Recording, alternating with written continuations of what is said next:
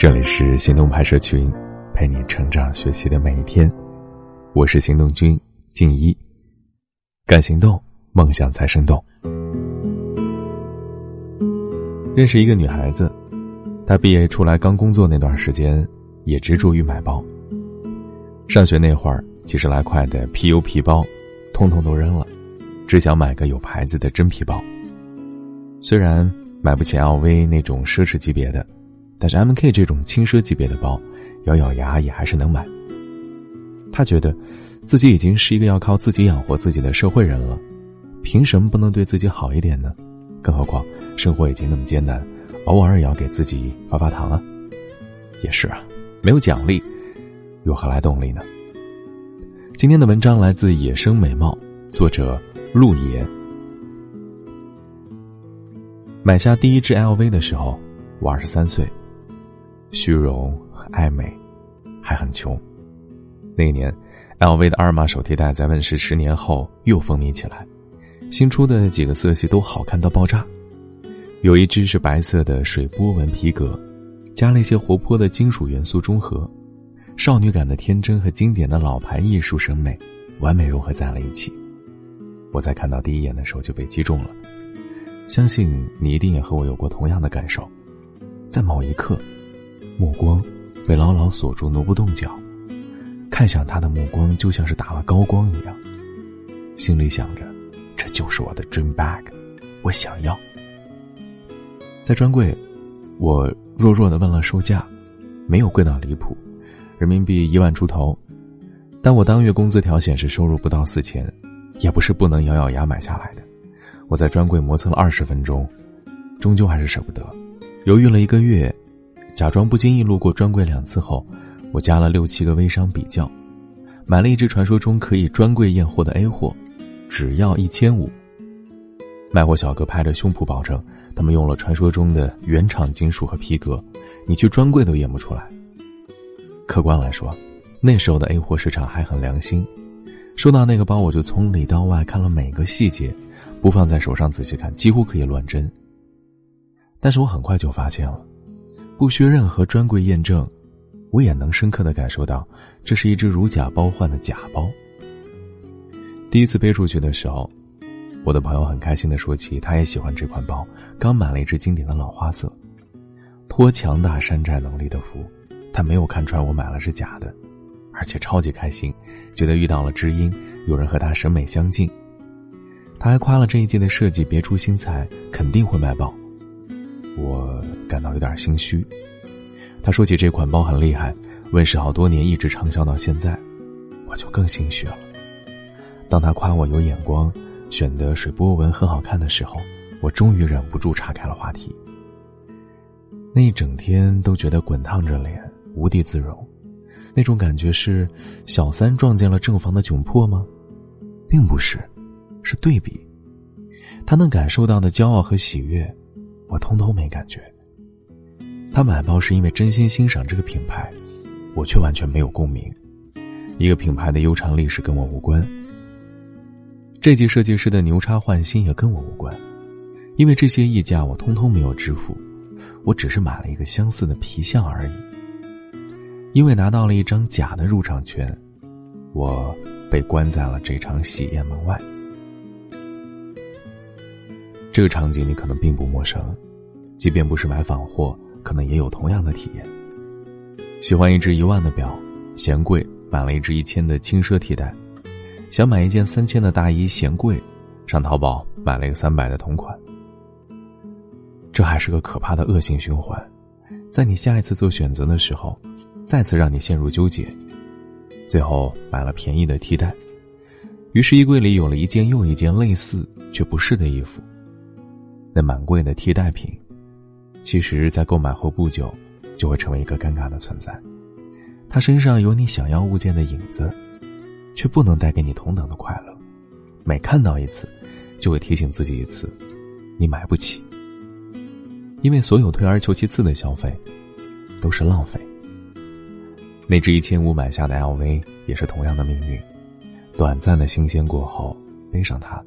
我没有终于买到心头好的喜悦，反而还时不时被一些莫名的心虚和对比左右。在路过专柜时总会进去看一看，依旧觉得自己没有买下它。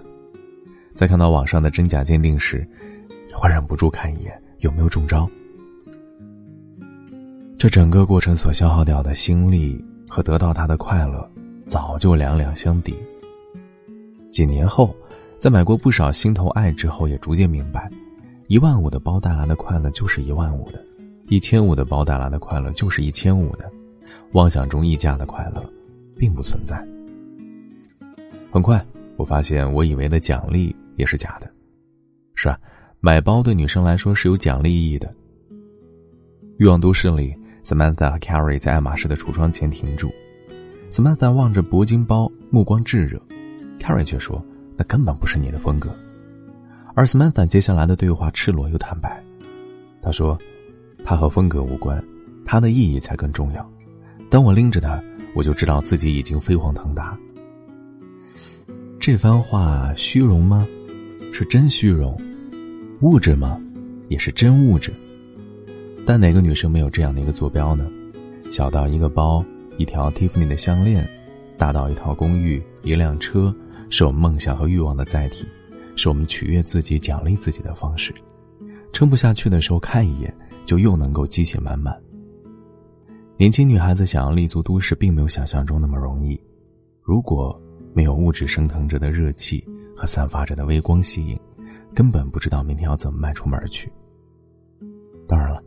物质并不能定义我们是谁，我们的价值，但你可以把它看作打怪升级时堆满装备的宝塔，让我们看到下一个目标在哪儿，一步一步走下去。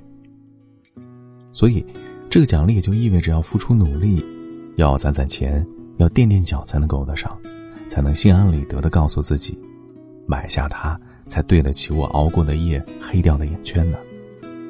而总有一天你会发现，这个嘉奖。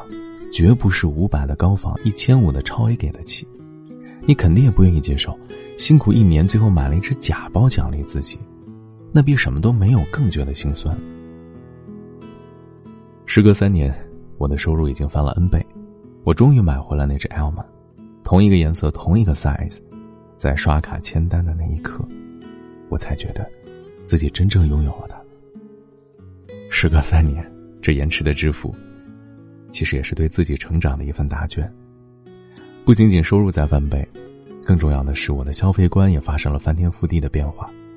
从单纯的因为一只包好看，因为让我看起来很贵而购买，到心甘情愿为艺术审美而买单，并且理解一个名牌之所以成为名牌，绝对不只是因为那个小小的 logo，还有几代人倾注进去的心血沉淀出来的品牌溢价，还有设计师熬了无数个通宵得到的奇思妙想。以及他的每一种工艺、每一处细节，所体现出来的追求和艺术审美啊，这种成长不仅仅是在买奢侈品牌上体现的，更会影响所有的消费动作。我也开始懂得什么物件才值得花掉血汗钱，哪怕只要一百五十块，就开始熟练的在手账本首页上写下本月重要购置物件，发了工资后愉快的下单，像故事里囤宝石的龙一样积攒自己的心头好。我也开始享受赚钱为想要的世界投票的喜悦，看着一件件自己亲手买下的物品，就像看着自己打下的江山一般。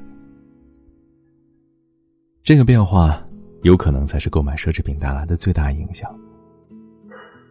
后来也会有小姑娘问起该不该买高仿，其实如果真的喜欢这个品牌，并且强大到忽视我经历过的一切，那么最好立一根弦在心里，告诉自己，我只给自己这一个机会。如果，你想要奖励自己，不如拿着同样的钱买瓶面霜、喜欢的香水，堂堂正正的嘉奖，会来的更开心。人生很长，我们是要买一辈子包的，想要的东西，让它慢慢来。今天的关键词是消费。穿上了那只吸睛的鞋带，跟着爱跑的节拍，开始的时候要慢慢来，跑步的时候我头脑空白。绝不能够败给了懒惰留下的汗像转身般闪烁，跑步是我每天要干的活，好处说让我要活就要动，每天都要打起精神，出发在每天的清晨。Good morning，早起的新人，这时间对我来说是够的。回过神，我回头看，有好多问题在我后面转，会不会是我跑得太慢？上来了怎么办？Can't stop running, running, won't stop running, running, not stop running, running, I'm just running, running, run。烦恼不见，所以 run，压力在后面我 run，什么都不想我 run, run，我继续 run，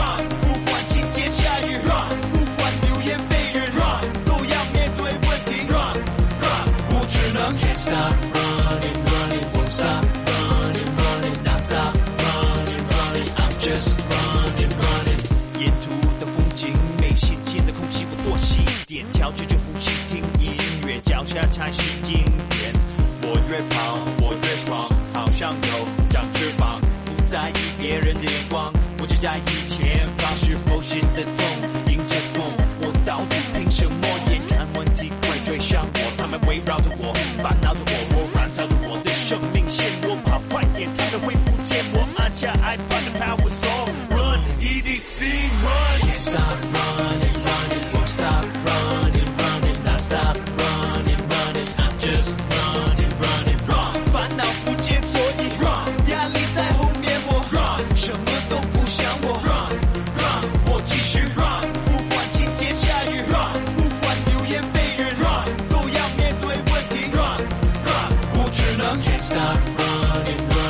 Stop running, running,